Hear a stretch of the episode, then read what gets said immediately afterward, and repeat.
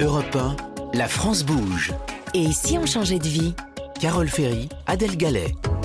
Bonjour à tous, bonjour à toutes. Peut-être que vous réfléchissez depuis des années à changer de vie ou peut-être n'y avez-vous jamais pensé, mais que l'idée va germer dans les minutes qui viennent en écoutant euh, cette émission. Peu importe, vous êtes tous les bienvenus dans la France Bouge spéciale et si on changeait de vie? Changer de vie, la plupart du temps, c'est une décision très personnelle, une envie euh, qu'on a au plus profond de soi. Et puis parfois, c'est un rêve qu'on vit à deux en couple. Pour en parler aujourd'hui dans La France Bouge, j'ai la chance d'être avec Adèle Gallet. Bonjour Adèle. Bonjour Carole et bonjour à tous.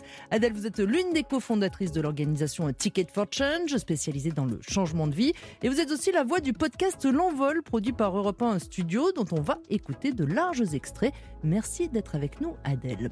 Aujourd'hui, on va prendre le temps d'écouter le témoignage de Salomé, qui parle souvent de son mari Pierre, vous allez l'entendre, parce que c'est ensemble qu'ils ont décidé de tout plaquer pour ouvrir un supermarché pas comme les autres. Mais changer de vie à deux, est-ce que c'est plus simple ou plus compliqué? Quels sont les secrets pour y arriver sans divorcer? Et est-ce que ça peut marcher aussi avec un frère, une sœur, un meilleur ami ou des parents? On va se poser ensemble toutes ces questions. Et on essaiera de vous apporter des réponses, de vous donner des conseils avec notre experte du jour, Karel Herzog. Elle est euh, la directrice d'un programme d'incubation de start-up des euh, candidats au changement de vie. Elle en accompagne tous les jours. Vous êtes la bienvenue dans La France Bouge. Nous sommes ensemble jusqu'à 14h. La France bouge sur Europe 1. Mais avant cela, donc, je vous propose d'écouter le témoignage de Salomé. Salomé, elle a la trentaine. Et elle a déjà changé de vie plusieurs fois, vous allez l'entendre. Elle a changé de ville, changé de métier, changé de statut, mais elle a gardé le même homme dans sa vie. Surtout, elle a réussi à l'embarquer avec elle dans une aventure peu commune. Et l'histoire de Salomé commence comme ça. J'avais une passion qui était euh, pendant toute mon adolescence et mon enfance qui était très forte. Euh, j'étais euh, amoureuse, on va dire, de, de la danse. Donc pendant des années, en fait, j'ai eu, je dansais beaucoup, beaucoup, beaucoup. C'était ma passion. Je voulais devenir danseuse. Donc je dansais 20 heures par semaine. voilà, j'essayais de cumuler ça avec mon lycée et avec mon collège, avec des petits passages que j'ai pu faire en sport-études également. Voilà, donc c'était une période assez intense et on va dire très concentré sur cet objectif-là euh, euh, de bah, d'arriver à, en vivre jusqu'au jour où, bah, quand j'ai eu 16 euh, ans, en fait, je me suis blessée. j'ai dû arrêter de danser pendant quelques mois. Et bon, à l'époque, euh, comme en tout bon, euh, bon passionné, euh, tu te blesses, tu continues de danser sur tes blessures, t'écoutes pas ce que te disent les médecins, ni ce que te dit ta famille, voilà. Et donc, ce qui fait que au moment que j'ai repris, je me suis aussi aperçue que mon corps allait pas réussir à suivre, parce qu'en fait, je pense que je l'avais un peu trop abîmé sur le moment. Et puis, voilà, donc c'est une passion à laquelle j'ai dû, on va dire, renoncer quand ben, quand il y a eu le moment de faire un choix, en fait. Est-ce que j'en fais une carrière professionnelle? Est-ce que, euh, est que je fais autre chose maintenant? Et j'ai eu conscience que je pense que mon corps aurait pas tenu. Euh, et puis, je pense que j'étais titillée par l'envie aussi de faire autre chose, de, de rencontrer euh, un autre milieu. J'étais curieuse en fait. J'avais un champ de possible quand, quand j'ai eu mon bac en poche. Et je me suis dit, euh, bon, bah, il y a, certainement un million de choses à découvrir. Et qu'est-ce, que, qu'est-ce qui va pouvoir euh, t'ouvrir des portes? Qu'est-ce qui va pouvoir te faire rencontrer du monde? Et c'est pour ça que j'ai eu envie de, bah, de passer. Alors, comme j'étais quand même un petit peu forcenée, euh, très passionnée et très, très bosseuse, du coup, c'est ce que m'avait apporté la danse pendant des années. Je me suis dit, bon, bah, Sciences Po, ça a l'air bien. Oui, elle aime euh, travailler euh, dur, en effet. Hein. Et au bout de quelques années, Salomé euh, obtient donc son diplôme. Et son tout premier emploi, c'est un poste avec des responsabilités. Elle devient directrice d'une maison de retraite. C'est un beau titre, à 23 ans à peine. Et donc, j'ai été tête baissée là-dedans sans trop me poser de questions. Et surtout, sans trop me demander si fondamentalement c'était ce que j'avais envie de faire je me suis mise à bosser comme une dingue euh, parce que ça nécessite de bosser comme une dingue. C'est beaucoup de responsabilités. Euh, il y a vous manager des des gens qui ont euh, trois fois votre âge et tout ça, donc il faut se mettre dans une certaine posture. c'est très voilà très classique et et là, je me suis, je me suis complètement oubliée, je pense, à ce moment-là. En fait, je bossais 70 heures par semaine, je dormais plus parce que j'étais d'astreinte tout le temps, que c'était un EHPAD en démarrage, donc il y avait beaucoup de boulot. Mais comme je suis très perfectionniste et que voilà, ben, je voulais bien faire les choses, c'était très important pour moi. Et puis voilà, puis il y a tous les gens autour de vous qui vous disent mais accroche-toi, c'est un titre, c'est hyper bien, c'est un CDI. voilà, c'est voilà tout ce qu'on peut entendre très classiquement sur la stabilité que ça peut apporter. voilà, sauf que ça m'a apporté moi à l'évidence une stabilité, on va dire financière, une mais en termes de stabilité émotionnelle, euh, on n'y était pas du tout, quoi. ça n'allait euh, pas du tout. Je sentais bien qu'il y avait, qu'il me manquait vraiment quelque chose. Euh, voilà. Puis franchement, à 23 ans, les gens qui m'appelaient Madame à longueur de journée, je me disais, mon Dieu, tu es en train de, ça, ça, ça va pas le faire. Donc voilà, je me suis dit, je pense que ça va, ça va pas me convenir. Donc j'ai, au bout de deux ans, j'ai dit bon bah ça va. j'ai donné et j'ai tout lâché. Et à partir de là, c'est quand même euh, assez libérateur parce que hum, je pense qu'on se fait euh, un gros truc de la question du titre euh, et de l'image sociale qui peut aller avec. Et en fait, quand tu lâches ça parce que tu te rends vite compte que ça n'a pas d'importance, bon ben ça, tu te dis bon, j'ai quand même un autre champ des possibles qui s'ouvre à moi. Alors le jour où j'ai lâché, je rends les clés, je rends le téléphone d'astreinte qui est absolument le moment le plus libérateur de rendre ce truc qui me pourrissait la vie. Bon, voilà, après j'ai aussi dormi pendant une semaine non-stop, euh, tellement j'étais fatiguée des deux dernières années, mais euh, je, me suis vraiment sentie libre, en fait, profondément à ce moment-là. Mais après ça, Salomé n'a pas de plan précis en tête. Alors elle finit par repartir à la recherche d'un métier qui lui donne avant tout un sentiment de sécurité. Et elle décide d'entrer dans la fonction publique. Je me disais, j'ai envie euh, d'avoir euh, des enfants, j'ai envie euh, de d'avoir du temps pour eux, voilà, des choses très classiques aussi, hein, et qui me qui m'apparaissaient importantes. Et, et je pense que j'étais à une période de ma vie où aussi, enfin, j'avais quelques soucis de santé, plein de choses qui vous font vous sentir en insécurité. Et tout ça cumulé, on retombe très facilement dans le travers d'une, enfin, le travers qui est pour moi en tout cas, d'une voie toute tracée, quoi parce que quand on quand on sait pas quoi faire, on se pose pas toujours les bonnes questions, je pense, et donc on va tête baissée dans les premières opportunités qui peuvent arriver. Donc là, j'ai fait la première erreur, je trouve, qui était de plutôt que de prendre de prendre ce temps justement où il se passait rien et de le mettre à profit pour réfléchir en fait à ce qui pouvait me plaire. Ah, je me suis dit ah non non surtout pas, vite vite trouve quelque chose, trouve-toi et, c'est beaucoup une question de personnalité. Je pense qu'il y a des gens qui ont besoin de cette stabilité. Euh, ils ont l'impression que c'est une forme de stabilité émotionnelle que de savoir ce qu'ils vont faire le coup d'après. Et du coup, ce serait rassurant. Donc j'ai passé ce concours euh, que j'ai eu. Je me disais, euh, c'est bien, là voilà, c'est bien, j'ai un plan, je suis à ma place, je vais pouvoir je pense qu'on se cherche plein d'excuses. Moi, je me disais, mais c'est bien, le service public, c'est mettre son, talent aussi au service de l'intérêt général. Et je pense que fondamentalement, il y a plein de jeunes qui arrivent là-bas et qui en sont euh, convaincus. On passe pas un concours de fonctionnaire euh, juste pour se dire, enfin, ça c'est pas vrai, euh, pas les jeunes d'aujourd'hui, on se dit pas, je vais me planquer dans un bureau pendant 40 ans et rien faire. On arrive tous avec une forme de motivation, je pense, avec une forme d'envie, avec de changer les choses, de voir comment on peut on peut, on peut avoir un peu d'impact. Et donc là arrive la période de nos premiers stages. On m'a affecté dans un truc. Euh, alors, je crois que c'était la direction départementale euh, de la sécurité routière, un truc comme ça. Donc là, déjà, quand je vois l'intitulé du stage, je me dis waouh, va falloir y aller pour t'auto-convaincre que tu es à ta place. Là, tu vas, tu vas ramer, mais tu vas peut-être vas peut-être y arriver. Mais vas-y, va, chercher au fond de toi l'argumentaire. Mais on, se trouve, on arrive toujours à garder la face euh, par rapport à ça et à tordre dans tous les sens. voilà. Et je suis arrivée dans ce service. Et là, ça a été, pour moi, ça a été terrible, quoi. Tout était, en fait, particulièrement étriqué. En termes d'image, c'était dans des longs couloirs. Euh, voilà, on, avait l'impression qu'on ne voyait pas la lumière autour. Il y avait beaucoup de gens qui étaient, euh, en fait, qui avaient perdu leur flamme, quoi. Et je suis sûre qu'ils n'étaient pas comme ça parce que quand ils arrivent à l'école, les jeunes ne sont pas comme ça.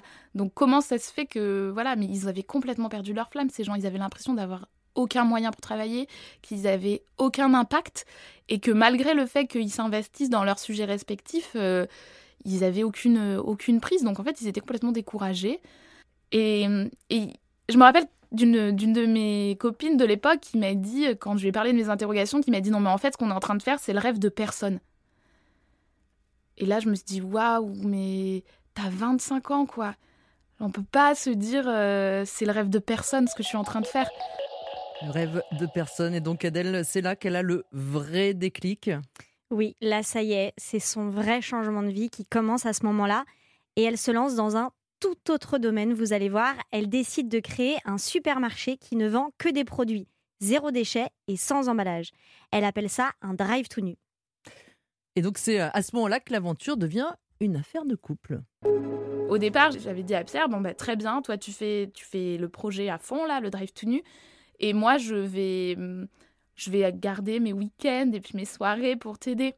Et, je pense qu'à un moment, euh, le moment qui a été vraiment clé euh, pour, euh, pour partir et pour me dire j'y vais, je lâche tout et je, me, et je décide de me consacrer à mon projet, ça a été de me demander à la fin de l'année, finalement, qu'est-ce que tu vas préférer avoir, avoir vécu? Qu'est-ce qui te permettra de dire j'ai réussi mon année? Euh, parce qu'on trouve tous des petites solutions, euh, on va dire, de bricolage, à se dire, je peux essayer de changer un peu le monde euh, sur mes samedis, je peux essayer de changer un peu de monde sur, sur mes soirées. Et en fait, voilà, quand il y a une profonde envie, au bout d'un moment, voilà, faut lâcher le truc. Donc il y a eu un coup de fil très précis avec un ami que j'ai appelé et je lui ai, posé la question. je, lui, je, lui, ai exposé tout ça. il m'a dit Mais qu'est-ce que tu vas préférer avoir vécu, Salomé, si tu te retournes dans 5 ans? Tu préféreras avoir fait, euh, certes, tu enfin, voilà, un parcours où tu auras certes eu euh, cinq 5 ans avec la sécurité de l'emploi, un job qui te correspond à moitié, ou avoir euh, essayé un truc. Il n'y avait aucune garantie que ça allait marcher, mais au moins essayer une aventure nouvelle avec la personne que tu aimes et dans un environnement de gens qui t'apparaissent beaucoup plus raccord avec, avec qui t'es. Bon, posé en ces termes-là, c'est sûr, ça paraissait simple.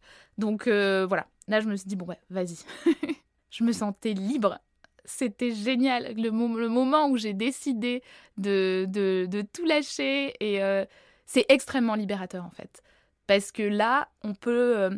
Le, le, jour où j'ai pris le, où j'ai fait ce choix, Pierre m'a dit une chose qui était très forte. Il m'a dit ce choix, tu le fais, mais je veux plus jamais t'entendre revenir dessus en fait. C'est un vrai choix de vie, c'est un choix de vie très fort. Euh, il y a un vrai avant-après parce que quand on renonce à une sécurité de l'emploi à vie en fait. Hein, donc il y a un vrai avant-après. Et euh, il m'a dit, tu, il faudra jamais le remettre en question, il faudra jamais le rediscuter. Et à partir de là, c'est hyper libérateur parce que vous pouvez que vous dire en fait là maintenant ce qui m'attend c'est l'inconnu, c'est l'aventure et c'est hyper décomplexant. Parce que du coup, on se dit, bon, bah, de là, de toute façon, j'ai zéro sécurité, zéro assurance euh, financière particulière. Donc, euh, à part y aller, euh, je vois pas trop ce qui peut se. Voilà, je vois pas trop ce qui peut se passer qui soit, qui soit grave. Et là, on se rend compte qu'en fait, tout ça, on se fait souvent un monde de changer. Et en fait, c'est quand on réalise que le choix n'appartient qu'à soi, ça devient, il y a un côté extrêmement simple, je pense. Donc je me suis sentie très libre, très heureuse, très contente et avec une ouverture, encore une fois, avec une ouverture des possibles. Sauf que cette fois, je me suis dit, cette ouverture-là, là, tu te sens à ta place. C'est-à-dire que tu réponds, tu es sur un projet qui répond à un besoin social qui te tient à cœur.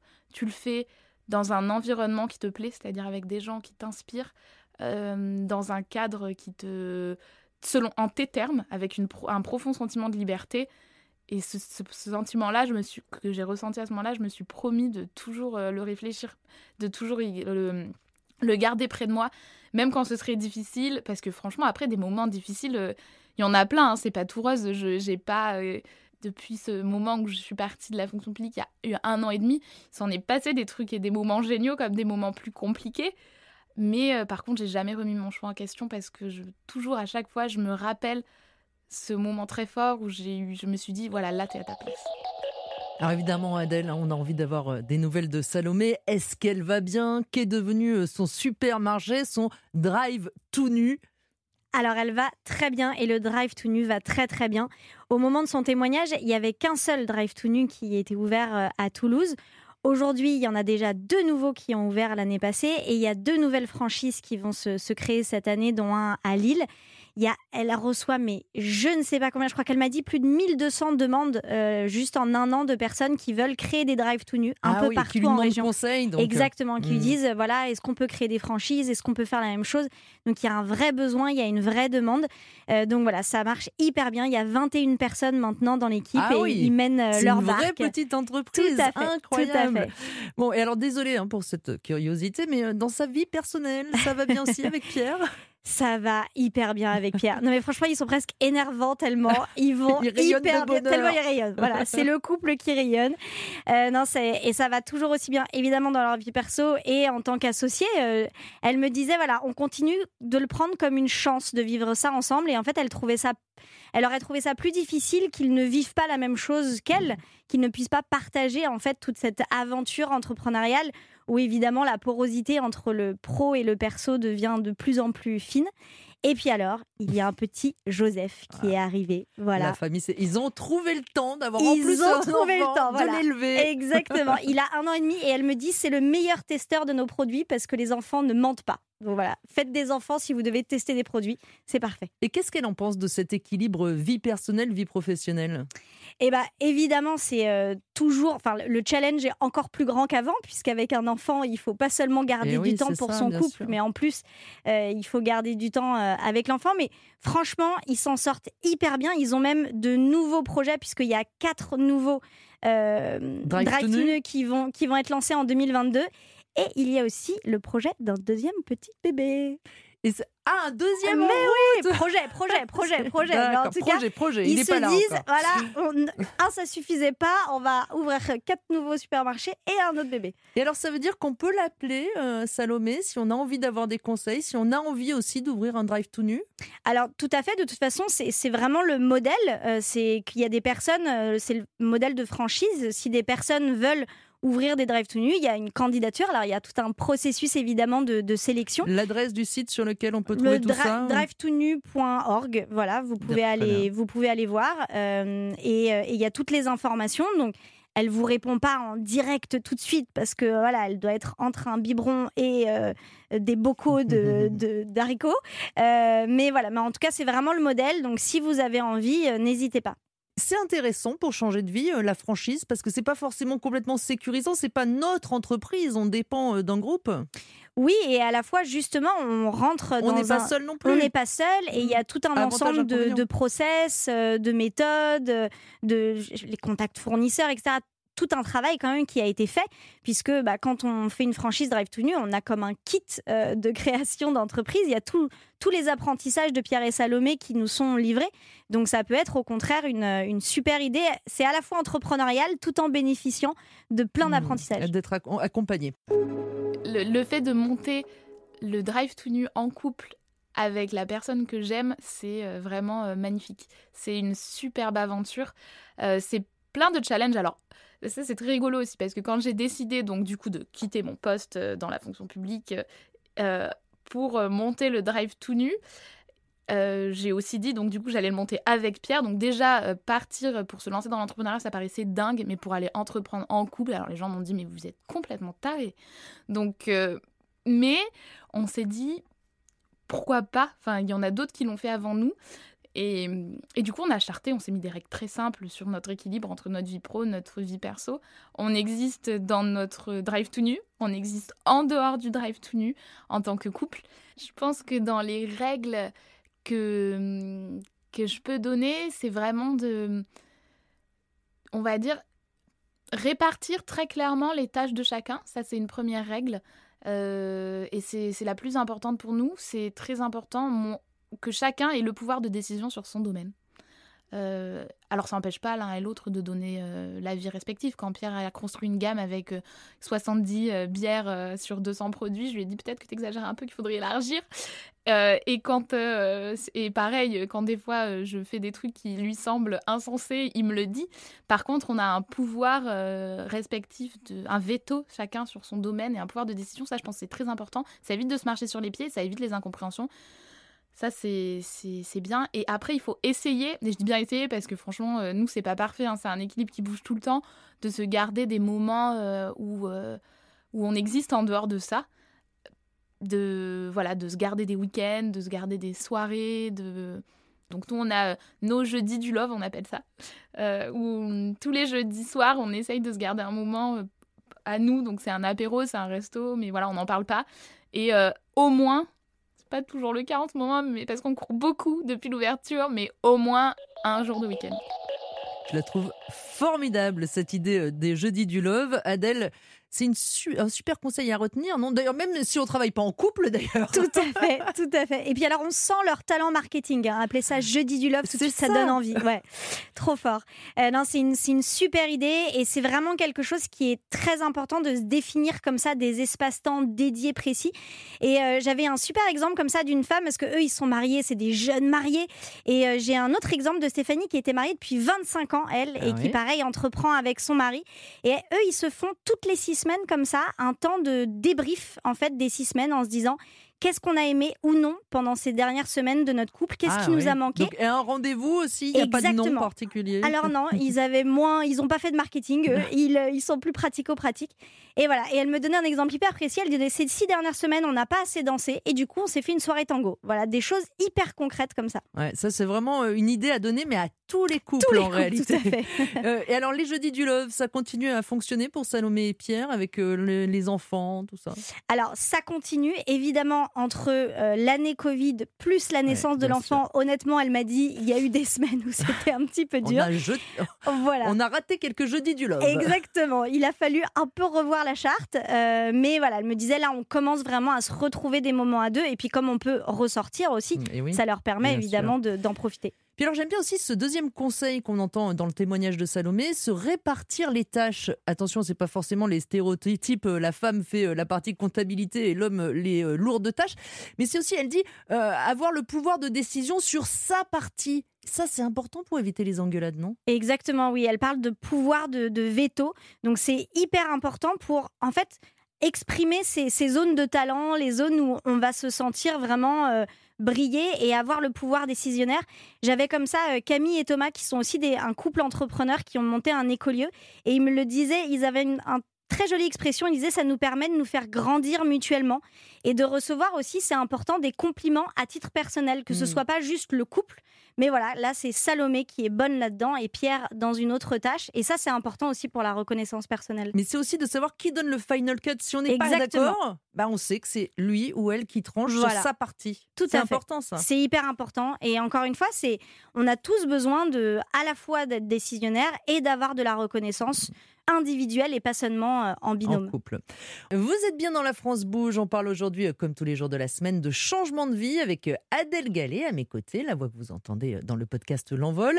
Et nous avons le plaisir de se recevoir aujourd'hui dans ce studio notre experte du jour, Karel Herzog. Bonjour. Bonjour Carole, bonjour Adèle, bonjour à tous. Vous êtes la directrice d'un programme d'incubation de start-up qui s'appelle Make Sense et vous accompagnez donc des hommes, des femmes, des couples qui sont en train de changer de vie. Karel Herzog, excusez-moi, il n'est pas simple à prononcer maintenant. On vient d'entendre le témoignage très positif de Salomé qui a changé de vie avec son mari. Pierre. Alors, je mets tout de suite les pieds dans le plat. D'après votre expérience, est-ce vraiment une bonne idée de changer de vie à deux? C'est une bonne question. Effectivement, il y a comme Salomé le dit, il y a des, vrais avantages. En fait, on entreprend avec quelqu'un qu'on connaît très bien, donc on, est aussi beaucoup plus à même de prendre des décisions rapidement, de comprendre aussi ce que la décision de l'autre sans qu'il ait besoin de le dire. Euh, de la même manière, euh, moi je le vois sur un autre projet qu'on a accompagné qui s'appelle We Dress Fair, donc un sélecteur de euh, marques de mode responsable. Marie, donc la fondatrice, nous disait en fait à deux, vu qu'on est en couple et vu qu'on entreprend ensemble, on va trois fois plus vite parce qu'en fait, on a l'occasion d'en discuter le soir, on a l'occasion d'en discuter le week-end, et du coup, on peut avancer très rapidement sur euh, notre projet. Et de la même manière, elle me disait aussi, en fait, on est complémentaire en tant qu'associé, parce qu'on est complémentaire dans notre vie de couple, et du coup, naturellement, c'est aussi beaucoup plus simple de comprendre et de trouver ces complémentarités. Et euh, aussi, euh, ça, ça réénergise énormément parce que quand on entreprend avec quelqu'un euh, euh, qui est aussi important pour nous, ben en fait, mmh. naturellement, quand cette personne ne va pas bien, on a aussi euh, vraiment l'envie de la porter et de reprendre ses sujets. S'il y a des moments où, ben, voilà, comme toute aventure entrepreneuriale, il y a des moments de mou, et du coup, d'être capable de reprendre à ce moment-là ses sujets et de l'aider. il faut que l'autre soit bien à ce moment-là. Effectivement, mais en tout cas, on, on fait encore plus l'effort d'aller mmh. bien quand l'autre personne avec qui on partage notre vie, notre projet, elle ne va pas bien. Mais par contre, dans l'autre sens, effectivement, il y a des nombreuses limites et surtout difficultés à, entreprendre en couple. La première, ben, Salomé le, dit très bien dans son témoignage, on passe 100% du temps ensemble. Donc ça veut dire monter un projet ensemble, ça veut dire rentrer chez soi et passer du temps ensemble. Et en fait, très naturellement, ils ont tendance à, parler de leur projet euh, tout le temps. Et en fait, ça peut être très Notre naturel. Vie ne tourne plus qu'autour de ce projet. D'où l'importance des jeudis du Love. Exactement. Le dont vous parlez, ils ont autre chose? Exactement. Ils ont leur petit truc à Alors, eux, pour le coup, ce qu'ils ont, c'est très marrant parce qu'ils ont appelé Salomé et Pierre pour demander des conseils euh, deux ans après la création de leur projet, quand ils se sont rendus compte que voilà, c'était le moment pour euh, mieux travailler leur vie de couple. Et eux, c'est de dire on ne ramène pas de travail à la maison. On peut travailler beaucoup plus tard au boulot si on a besoin, mais on ne ramène pas le travail à la maison et euh, on ne mais on en parle pas. quand même à table. Et eh ben vous dites qu'ils en parlent à table. On en parle à table, mais on n'en parle pas dans la chambre. Ah oui, et c'est se dire la chambre est le lieu de couple. voilà, on laisse notre ordi, on laisse notre téléphone et on ne parle pas à ce moment-là. Et alors, une autre limite quand même très importante potentiellement, c'est la limite financière. Parce qu'en fait, quand on entreprend et que notre conjoint euh, peut subvenir à nos besoins, généralement, c'est un vrai plus. Et on a eu pas mal de cas comme ça euh, dans l'émission. Mmh. Là, en fait, le risque financier, il est partagé. Alors, comment, comment ça se passe? Oui, c'est un, un, vrai sujet. Et encore plus euh, dans le cadre où ils ont des enfants. Moi, je pense que c'est une question à, à, se poser tout de suite. Nous, en tout cas, on accompagne beaucoup les entrepreneurs à se poser la question dès le début de dire, en fait, bah, si malheureusement le projet prend plus de temps à trouver son modèle économique et qu'il y a un moment donné, on doit subvenir à nouveau à nos besoins, qui reprendra du boulot et à quelle échéance? Euh, j'ai notamment suivi un projet qui s'appelle United School, qui euh, crée un réseau de partage euh, de pratiques éco-citoyennes entre écoles. Et donc, c'est un modèle dans l'éducation, qui sont des modèles économiques qui prennent plus de temps à se trouver. Et euh, ils ont parlé dès le début de si on, ne trouve pas notre modèle en un an, en deux ans, le moment où, où euh, si notre chômage s'arrête. Si voilà, on gagne pas notre vie avec tout ça. Exactement. Et du coup, en fait, ça a été le moment où ils ont dû prendre ce choix. La discussion était très sereine parce que les bases étaient déjà posées. Mm. Et du coup, elle a repris du boulot. Lui a continué à se donner au projet sur elle le a repris du travail dans quoi? Elle a, continué dans l'éducation. Pour le coup, c'est une vraie passion et du coup, ils ont continué là-dedans. Et alors, comment savoir si c'est un projet où chacun va s'épanouir? Est-ce que vous, avez aussi là un truc à nous donner, des conseils que vous donnez, mmh. vous, aux personnes que vous suivez? Oui. Bah, je pense que de la même manière, c'est vraiment se poser les bonnes questions au début. Déjà, tout le monde n'est pas fait pour être entrepreneur et c'est normal. Et je pense que c'est une vraie question à se poser de mmh. est-ce que cette vie me convient et est-ce que je suis fait pour être entrepreneur? Au-delà de ça, c'est aussi se poser la question que nous, on leur pose euh, de manière euh, très transparente, c'est qu'est-ce qui te ferait arrêter ton projet? Et en fait, se poser ces bonnes questions au fur et à mesure et se les reposer régulièrement fait que quand naturellement, ben, tu t'épanouis un peu moins, et ça peut arriver dans le projet, en fait, tu vas créer des espaces d'échange pendant lesquels tu peux vraiment amener ce sujet-là. Et je pense que c'est très important de formaliser euh, les espaces d'échange et de se dire, bah, en fait, toutes les semaines, toutes les deux semaines, on va se poser, on va échanger autour de nos doutes, euh, des sujets de, euh, de communication sur lesquels on n'a pas bien réagi forcément, par exemple, à, un sujet donné. Et du coup, pour pouvoir vraiment continuer à s'épanouir de cette manière-là. Et alors, quand on entreprend en couple, est-ce que vous pensez que c'est encore plus important de se poser cette fameuse question du sens de ce que l'on fait? Oui, complètement. Je pense que le après, je pense que le sens en fait prend plein de justement sens différents en fonction des personnes. Mais en tout cas, ce que je pense qui est important, c'est vraiment de se poser la question du sens commun, de pourquoi en fait nous deux ensemble, le sens qu'on trouve chacun se réunit à travers ce projet et pourquoi est-ce qu'on porte cette ambition commune. Et ça, je pense que c'est très important parce que si on ne se pose pas cette question, en fait, naturellement, au bout d'un moment, le, le, projet continuant, on peut ne plus trouver de sens finalement dans ce qu'on est en train de faire. Et ça peut à l'inverse être un lien euh, très important. Exactement. Si, chacun trouve le même sens dans le projet. Clair. Euh. Et une motivation un peu sans faille, parce qu'en fait, quand on suit le sens qu'on a envie sur son projet, euh, encore plus en couple, on a envie de, de se donner à 100%. Hmm. Dans les couples que vous suivez, vous les suivez longtemps après, vous voyez que ça fonctionne, ça fonctionne pas toujours en effet, ça peut amener à des séparations. Oui, euh, nous, effectivement, nous, on continue à suivre les projets euh, sur toute la durée de leur projet, même après notre programme d'accompagnement. Alors, moi, j'ai eu la chance de ne pas avoir vu de projets qui se sont séparés à cause de leur projet. Par contre, j'ai vu des projets où l'un des deux a quitté le projet parce qu'il ne se retrouvait plus dans le projet et parce que le projet ayant évolué, il n'avait plus forcément non plus la, la, bonne place, les bonnes compétences. Euh, et ça, c'est aussi un, vrai sujet de comment est-ce qu'on accompagne le départ d'un associé, encore plus quand les vies sont, sont aussi liées et du coup de se poser les, bonnes questions à ce moment-là. Et alors moi, je voulais juste rebondir là-dessus parce que j'ai eu aussi le cas d'un couple qui s'est séparé en tant que couple au cours du projet, mais qui a continué à travailler, qui, qui est ah resté associé. Et ça, c'est très lié à ce que vous disiez à l'instant, à, cette question de poser le cadre, de bien poser le cadre au début. Voilà, ils ont accepté qu'ils avaient plus ce chemin de vie à faire mmh. ensemble, mais par contre, ils sont toujours des années après. de travail, ils s'entendent en bien. collègues, ils sont au top.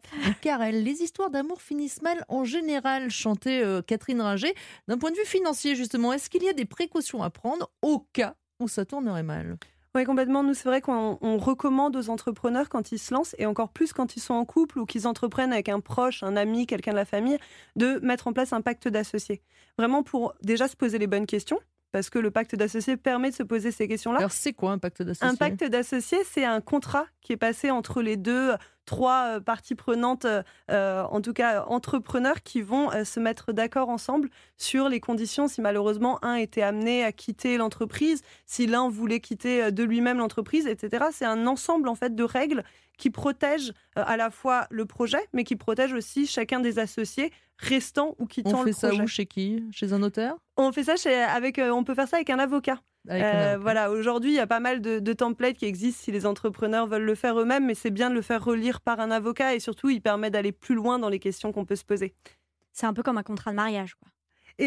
exactement. Mais d'associés. Exactement. Et d'ailleurs, euh, je, reviens sur, euh, sur euh, le, drive tout nu, mais nous, on a, au-delà de, de, les avoir accompagnés, on a aussi un fonds d'investissement, on a investi dans le drive tout nu. Et nous, c'était un, critère qui était super important de leur demander dans leur pacte de aussi mettre des, des clauses en cas de rupture, en, en, cas de potentiellement malheureusement de divorce, et du coup de savoir qui continuerait le projet, s'ils souhaitaient pas le continuer à deux, pour leur permettre de se poser les bonnes questions protéger leurs projets, les protéger eux et protéger les investisseurs. Ça, ça marche en couple ou en ami ou entre frères et sœurs. Avec qui que ce soit qu'on souhaite euh, construire un projet, il faut faire euh, ce pacte. Exactement, c'est vraiment important et, beaucoup d'entrepreneurs euh, malheureusement le négligent et encore plus quand ils sont amis. Ça, c'est particulièrement ah parce que euh, on est amis, on se dit bah voilà, on se connaît bien, on a déjà fait des projets ensemble, exactement. et souvent, les amis ne mettent pas en, des, pactes d'associés en place. Et, c'est vrai que moi, j'ai dû accompagner des, départs malheureusement d'associés euh, un peu difficiles parce que ces, mm. ces questions ne s'étaient pas posées à l'origine du projet. Et alors, si euh, ça ne va pas fort quand même dans ce type d'association, que ce soit avec, on l'a dit, en couple, des amis, des proches, est-ce que quand même il y a des ressources, des livres ou des modèles à suivre euh, voilà, pour être accompagné dans, dans ces moments difficiles. Oui, déjà nous, la, première chose qu'on recommande avant même d'en arriver là, c'est de vraiment se faire des retours. C'est super important parce qu'on a tendance à penser quand on travaille ensemble qu'en fait on se fait des feedbacks au quotidien, on se fait des retours. Mais nous, ce qu'on commence par faire dans ces cas-là, c'est organiser une médiation autour de la gestion de conflits pour voir si voilà la fin est la seule solution ou en fait si c'est un conflit qui peut être réglé. Du coup, on va prendre chaque personne indépendamment l'une de l'autre de manière individuelle pour vraiment aller creuser le sujet et ensuite on va les réunir ensemble et voir s'il euh, y a une manière de, de pouvoir euh, résoudre ça. Et si malheureusement euh, ce n'est pas le cas, euh, il y a euh, effectivement des, nombreuses ressources qui peuvent être euh, écoutées et, enfin pour, pour pouvoir passer à, l'action. Et moi, la, chose que je recommande le plus, c'est d'aller parler avec d'autres entrepreneurs hein, qui ont vécu ça. Parce qu'en fait, c'est là où vous avez les conseils les plus concrets, les plus applicables Mais où est-ce qu'on les trouve, ces entrepreneurs? On va frapper à quelle porte? Oui, alors déjà, je pense que vous pouvez contacter, euh, si vous êtes entrepreneur, vous pouvez contacter euh, les entrepreneurs qui vous inspirent directement parce que vous serez euh, assez étonné de voir à quel point ils sont aussi disponibles parce qu'ils ont vécu ces, sujets-là. Et après, il existe de nombreux réseaux hein, d'entrepreneurs pour le coup. Nous, par exemple, chez Make Sense, on a une grosse communauté d'un peu plus de 5000 entrepreneurs qui échangent à travers une plateforme, à travers nos différents programmes. Et c'est aussi, je pense, à travers ces réseaux-là qu'on vient, mmh. qu'on vient trouver du soutien dans ce cadre de, situation. Euh, Exactement. Mmh. Allez, je vous propose d'écouter une dernière fois le témoignage de Salomé. Elle a donc euh, changé de vie avec Pierre, son mari. Mais attention, ils ont tous les deux une personnalité très différente. Salomé se pose énormément de questions, elle est très cérébrale. Pierre, quant à lui, est plus fonceur, plus terrien. Sauf que quand ils ont lancé leur petite entreprise, eh bien, ils se sont rendus compte que les deux s'équilibrent en réalité. Ils se font du bien l'un à l'autre. On écoute. J'ai la chance incroyable de d'avoir un mari du coup et associé euh, qui voit toujours la vie avec euh, des lunettes roses en fait. C'est-à-dire qu'il voit tout dans le positif. Alors ça peut avoir un côté euh, agaçant des fois parce que quand euh, le lave-vaisselle est bloqué euh, sur un rond-point, que les 1 milliard de bocaux sales s'accumulent au drive tout nu, que on n'a pas été livré à temps, que les clients vont pas avoir de trucs et que lui il est hyper zen et tout, ça fout les nerfs des fois. Mais je me dis mon dieu mais quelle chance de regarder en fait en permanence le monde à travers le verre à moitié plein le bonheur, ça dépend vraiment que de soi, quoi. Ça dépend du regard qu'on porte sur le monde, du regard qu'on poste sur l'aventure qu'on est en train de vivre. Et vous avez toujours deux façons de regarder une galère. Euh, donc, euh, arriver à regarder le monde avec euh, les mêmes yeux que Pierre, voilà, ça c'est. J'aimerais bien y arriver, ce serait trop bien. Karen Herzog, on va élargir un peu maintenant la notion de couple, si vous voulez bien. Hein, vous nous l'avez dit un peu tout à l'heure. Ceux qui ont le plus de soucis quand ils entreprennent ensemble, ce sont les amis, parce qu'ils pensent que tout va aller bien. Est-ce qu'en famille, euh, ça se passe aussi euh, comme ça, si on le fait avec euh, ses parents, avec son frère, sa sœur, ou est-ce que mmh. ça a tendance à mieux se passer?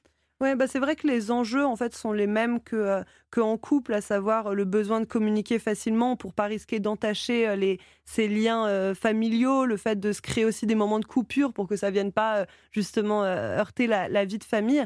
Après, effectivement, je pense que le, sujet en plus particulier à, la famille, c'est que au-delà des deux personnes ensemble qui entreprennent, il y a tout un environnement familial autour. Du coup, les moments de coupure et la communication sont encore plus importants parce que il n'y a pas que eux qui sont euh, impactés. Hmm.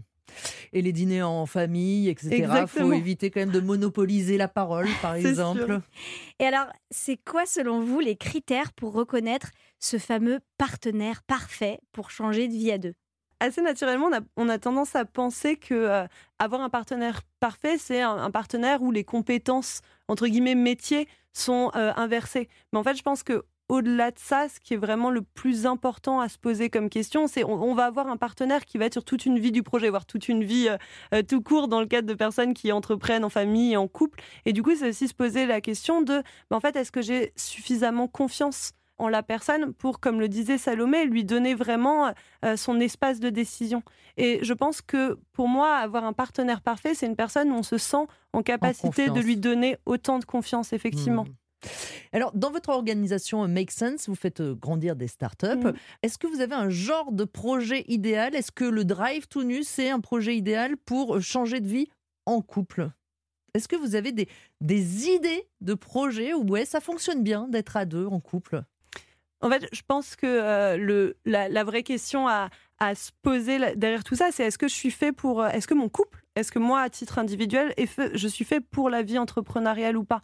En fait, euh, monter un, projet, c'est quand même euh, euh, changer de métier au, continu parce que son métier évolue énormément, c'est avoir énormément d'incertitudes. Et je pense que sur une, vie de couple, lancer un, projet peut être une, super aventure, mais je pense qu'il faut vraiment se poser cette question-là.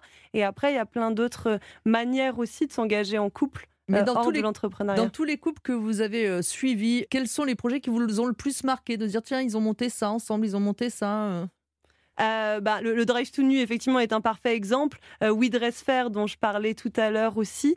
On a accompagné aussi euh, un autre projet qui s'appelle Latitude. Alors, malheureusement, eux se sont séparés depuis. Et alors, c'est quoi Latitude? Latitude, c'est une communauté de citoyens qui ont des compétences technologiques et qui vont les mettre au service de porteurs de projets à impact. Vous passez combien de temps à travailler comme ça avec eux? Moi, je travaille avec eux au quotidien. Pour le coup, c'est un programme d'accompagnement d'un an. Pendant huit mois, on va les suivre vraiment toutes les semaines et passer notre temps au quotidien. Et ensuite, pendant. C'est-à-dire que vous allez les voir dans l'entreprise, vous regardez ce qu'ils font, vous les aidez à... Oui, ils sont, la plupart du temps, ils sont carrément dans nos locaux. On leur offre ah des bureaux pour qu'ils puissent, euh, ils puissent être sur place. Et en fait, c'est vraiment important de pouvoir être là au quotidien parce que justement, c'est tous ces petits euh, signaux faibles qu'on ne voit pas justement, si euh, euh, ça ne se passe pas bien en couple, mmh. bah, en fait, naturellement, ils vont pas forcément penser à nous le dire. Par contre, nous, en les côtoyant quotidien, on le voit et du coup, ça nous permet d'aller vers eux et voilà et de pouvoir euh, discuter, leur, leur permettre d'avoir un espace d'échange, leur pousser les bonnes ressources. Et je pense que cette proximité est essentielle dans ces premières phases de développement de projet. Et ça, ça, marche. Vous sentez que. Est-ce qu'il y, y a, des difficultés? Vous retrouvez souvent les mêmes difficultés au départ? Oui, bien sûr. Bah, le, je pense qu'une des principales, c'est l'alignement euh, des fondateurs, donc en couple ou pas en couple, autour de la vision, des valeurs, euh, de la raison d'être. Ça, c'est un vrai sujet. Et après, il y a toutes les questions euh, propres à l'entrepreneuriat. trouver les bons financements, trouver les bons clients, qui ça pour le coup est un, un vrai vrai sujet. Et après nous on a une spécificité parce qu'on accompagne que des projets qui ont un impact social ou environnemental. Et il y a aussi tout ce travail autour de la définition de son impact, de travailler sa mesure de son impact Montrer et de s'assurer qu'elle un impact reste environnemental Exactement. ou social. Merci beaucoup, euh, Karel Herzog, de nous avoir accompagnés aujourd'hui. On rappelle, Adèle, les trois conseils du jour. Oui, et alors je vais même tricher, je vais en dire quatre, mais Wow. hyper vite, parce que c'était vraiment super riche. Conseil numéro un, c'est de se dédier ces espaces-temps de ressources et d'exploration individuelle, que ce soit des jeudis, des mardis ou des samedis du Love. Vous avez toutes les possibilités. Conseil numéro 2, c'est communiquer, communiquer et communiquer. Et formaliser aussi, on, on en a parlé, cette association particulière que ça peut être, que ce soit en couple ou, ou en famille ou, en, ou avec des amis. Conseil numéro 3, se répartir les tâches avec un vrai pouvoir de décision et, de veto. Et conseil numéro 4, c'est vous, Karel, qui l'avez dit à l'instant, choisir son partenaire selon le bon critère et c'est celui de la confiance et non pas seulement celui des compétences.